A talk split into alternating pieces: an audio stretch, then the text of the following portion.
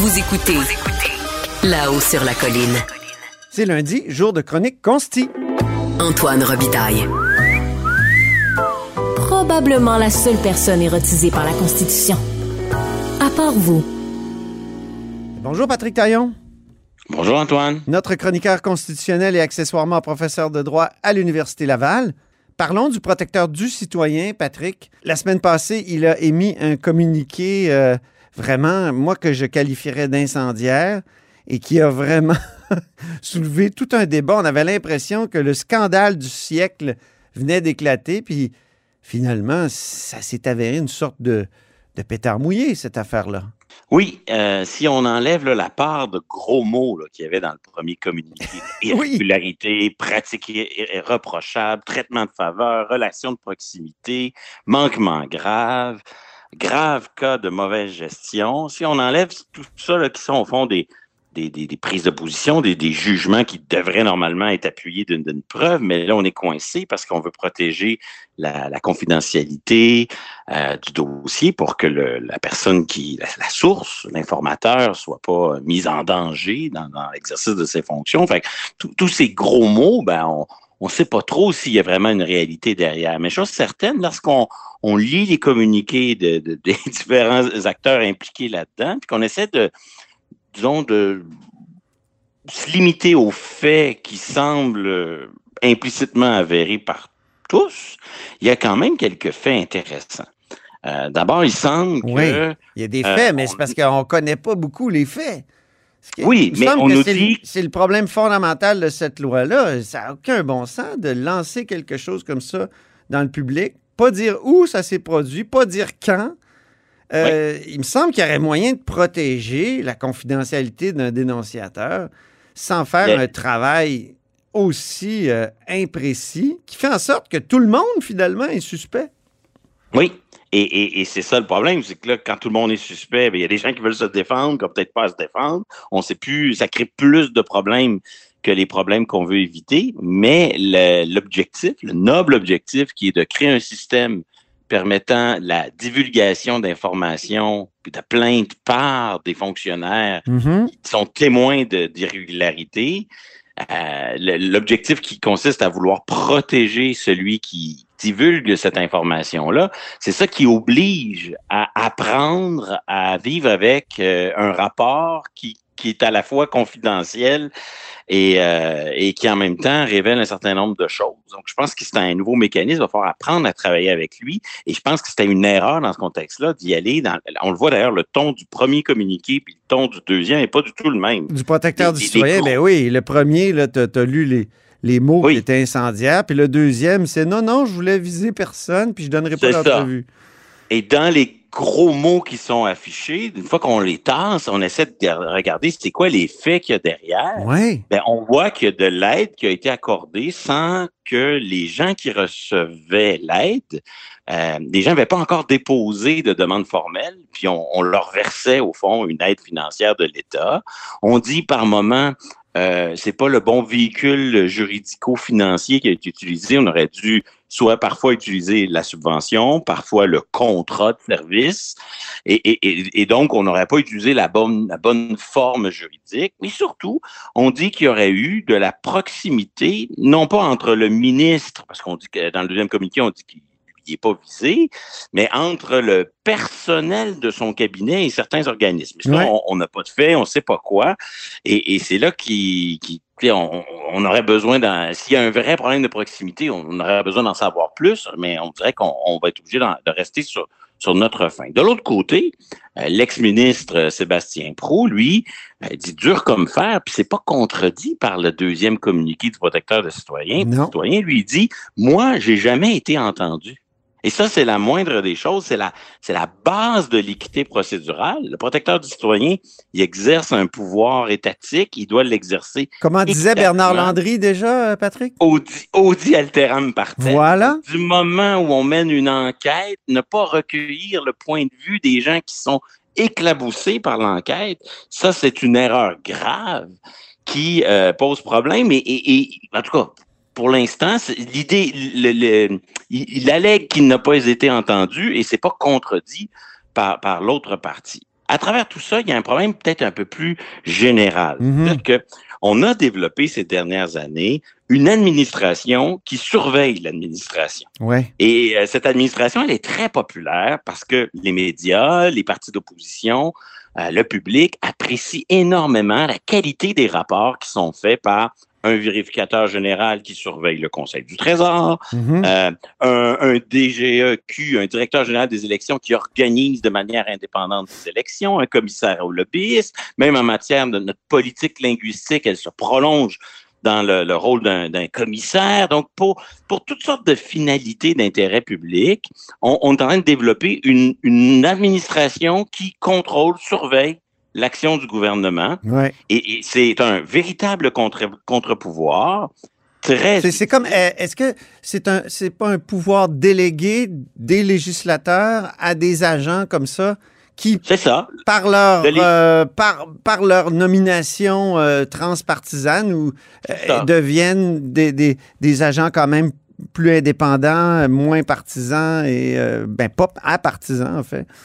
Le législateur dit au vérificateur général surveille le ministère des Finances, Mhm. surveille le Conseil du Trésor et fait rapport. Et le Parlement, les médias, le public se régalent de la qualité des rapports qui sont produits. Mais notre travail dans la vie, c'est quand même d'anticiper les effets pervers de ça. Ouais. Et à force de, de multiplier les pouvoirs de ce type, ben, il faut se demander qui va surveiller le gardien, qui va, Oui. qui va être le contre-pouvoir du contre-pouvoir? Oui, oui, oui. La semaine dernière, là, si les, les libéraux avaient été encore au pouvoir, ou si le résultat de l'enquête avait concerné un ministre du gouvernement actuel, soyons réalistes. Est-ce que le travail journalistique aurait vraiment permis d'agir en contre-pouvoir au premier communiqué? Je suis pas certain. Je suis pas certain. Je pense qu'on on se serait en- emporté euh, sans euh, les, les nuances qui s'imposent. Ah, Et pas, on a je suis vu- pas d'accord avec toi, mais bon. Moi, je pense On que a ça- vu ces dernières années euh, le, le directeur général des, des élections, par Ouais. exemple, en pleine crise du financement des partis politiques, dire ah, moi j'ai pas d'outils pour agir, ça me prend une réforme législative. On a vu une présidente de la commission des droits de la personne qui faisait l'objet de plusieurs plaintes graves et dont l'autonomie institutionnelle rendait très difficile son remplacement. Oui, Là, on oui. a un protecteur du citoyen qui, qui peut-être allé un peu fort sur le crayon dans son premier rapport. La question, c'est quand euh, on veut se plaindre de la manière dont une autorité indépendante comme ça fonctionne, Ouais. qu'est-ce qu'on fait? On s'adresse où? Qu'est-ce qu'on Est-ce fait qu'on n'est pas Que d'accord? ce serait avec pas aux des- législateurs qui l'ont nommé? Ben oui et non. Euh, il y a plusieurs approches. Par exemple, le ministre Fitzgibbon, lui, euh, face à son désaccord avec la commissaire à l'éthique, il a sa manière un peu cavalière, bien à lui, de, de, de, de gérer sa relation avec la personne désignée. Euh, Jean Charest, euh, qui réclame 2 millions dans une poursuite à l'UPAC pour non-respect de sa vie privée puis de sa réputation, a, a une autre manière de gérer son désaccord avec euh, avec l'UPAC. Il y aurait une approche législative qui consiste à changer la loi, mais, mais moi, je dis peut-être que plus modestement, un jour, il va falloir un, un comptoir des plaintes. Si, si une enquête comme celle de la semaine passée ne respecte pas l'équité procédurale et le droit d'être entendu, ben, il faut que les, les personnes euh, visées par l'enquête puissent s'adresser à quelque part et dire, ben, ça fonctionne pas.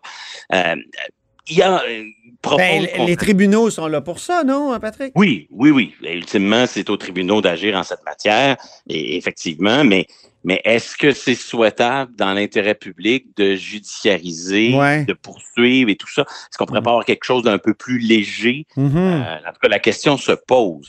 Ouais. Euh, par ailleurs, dans le rapport du protecteur, ben pas dans le rapport, mais dans les deux communiqués qui nous servent de rapport. C'est ça, on n'a même pas le rapport. Il faut que les gens le Ben oui. Bien sûr, c'est- c'est c'est un peu l'impasse. Hein? On, on veut porter un jugement sur quelque chose dont on nous, on nous, on nous en parle à moitié. Incroyable. Euh, Il y, a, il y a une profonde contradiction. On peut pas dire d'un côté que le, le ministre a un pouvoir discrétionnaire très large, puis que ce pouvoir-là ne souffre, selon le premier communiqué, d'une absence de paramètres, d'une absence Ouais. de critères.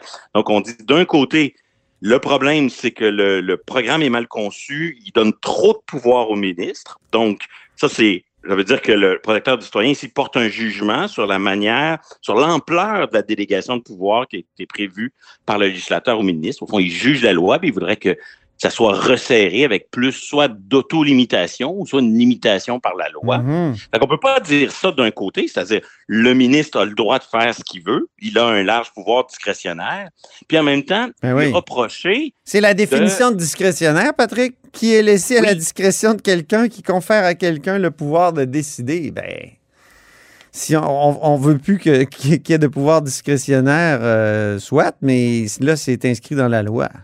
Si on dit que le pouvoir est discrétionnaire, on peut pas dire en même temps qu'il y a une faute grave de ne pas avoir suivi les recommandations des fonctionnaires. C'est Ouais. un ou c'est l'autre. Oui. Et, et là, je pense qu'il y a comme une... un- un- on, on vit à une époque où le pouvoir discrétionnaire a la vie dure. Pourquoi? Parce que la politique est dévalorisée. Mm. Euh, au fond, la, la, la, le pouvoir discrétionnaire, c'est ce qui reste de marge d'appréciation politique une fois qu'on a pris les conditions prévues par la loi, le respect de l'intérêt public puis de la finalité de la loi, un certain nombre de principes généraux, là, équité procédurale, agir de manière raisonnable, agir de manière proportionnée, évidemment, évidemment le respect de l'éthique puis de l'intégrité. Bon, une fois qu'on a respecté tout ça, là, le reste, le résidu, le reliquat, c'est le pouvoir discrétionnaire. Voilà. Cette marge de manœuvre, elle varie en fonction de chaque contexte. Je suis pas sûr que c'est le rôle des personnes désignées de venir dire, ben moi, je trouve qu'il y a trop de marge de manœuvre. C'est ça. Euh, en tout cas, c'est deux affaires différentes que de contrôler d'un côté si on a respecté la loi, puis de juger la loi parce qu'elle est trop, euh, elle laisse trop de place aux politiques ou pas assez de place aux politiques. Je pense Mm. qu'il faut pas euh, mélanger les deux. Et, et- et c'est là peut-être la, la difficulté avec ce mécanisme de, de loi sur les divulgations. C'est un peu dans l'air du temps. On voulait pas créer une nouvelle structure, donc on a confié un mandat complexe à une structure qui avait déjà un mandat qui fonctionnait bien, puis des façons de faire. Or, le mandat normal du protecteur du citoyen, Ouais. c'est d'être un ombudsman, c'est Ben oui. d'agir en dernier recours de manière équitable. C'est-à-dire que lorsque l'État agit de manière légale, tout est juridiquement correct, mais le citoyen se sent quand même lésé. Le rôle du protecteur du citoyen, c'est d'essayer de voir s'il n'y aurait pas pas de moyen d'agir de manière un peu plus juste ou un peu plus équitable, même si tout est légal. Et, et là, tout, soudainement, on lui donne un pouvoir d'enquête qui est pas sur le terrain de l'équité, mais qui est au contraire sur le- un terrain qui vise à voir s'il y a des fautes, des fautes civiles, criminelles, éthiques, donc là, du vrai droit, du droit Ouais. dur. Et, et en plus, on lui demande d'agir en préservant la totale confidentialité puis l'anonymat du plaignant. C'est presque une mission impossible. C'est une mission qui est assez éloignée de, de, de son euh, travail initial. Puis on le voit dans le deuxième communiqué. Protecteur du citoyen, il dit, moi, euh, je vise personne en particulier. Non? Euh, je travaille avec le ministère actuel. On a des, so- on travaille sur des solutions suivies de nos recommandations. Ça, ça ressemble beaucoup au travail habituel du protecteur du citoyen. C'est de convaincre l'administration de faire mieux, même si c'est pas obligé légalement de faire mieux, de dire, écoutez, si vous, Ouais. si vous faisiez ça, les citoyens seraient mieux Mais il reste que ce travail-là me fait penser davantage euh, à celui du vérificateur général, pas du protecteur du citoyen. Ben, ultimement, c'est le dilemme de dire, de- de- qui consiste à dire, est-ce qu'on crée une structure entièrement dédiée à cette mission de gérer les, di- les divulgations? Euh, c'est ce qu'on a fait, par exemple, pour le commissaire à l'éthique. On a créé une entité distincte. Pour le, le, le lobbyisme, on a créé une, une entité distincte. Mm. Là, on a voulu éviter la création de structures en donnant un mandat vraiment particulier d'une autre nature à un organisme qui avait déjà des activités fort différentes. Donc, c'est clair qu'il y a un bilan de cette loi sur la divulgation qui va bientôt s'imposer. Euh, dans quelle mesure on peut mettre toutes ces fautes-là dans le même panier, faute éthique, faute de gestion, faute civile, faute pénale. Euh, moi, je pense que les prochaines enquêtes auraient avantage à mieux qualifier, à distinguer les fautes, comment on pourrait préserver la vie privée et la Mm. confidentialité, mais tout en ayant un minimum de transparence à l'endroit du public. Là. Il y a peut-être une manière de rédiger les choses.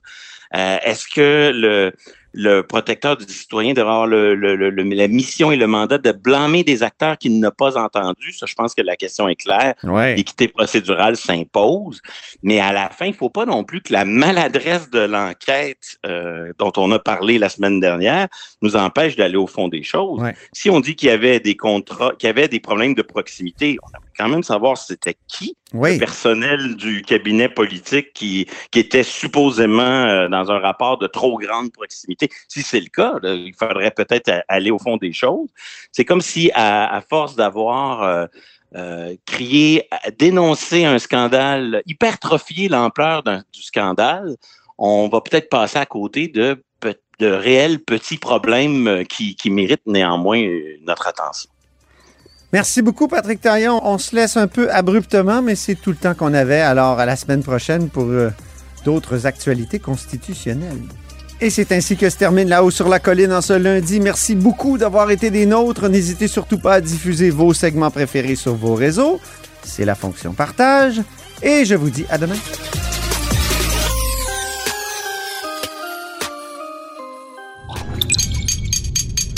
Cube Radio.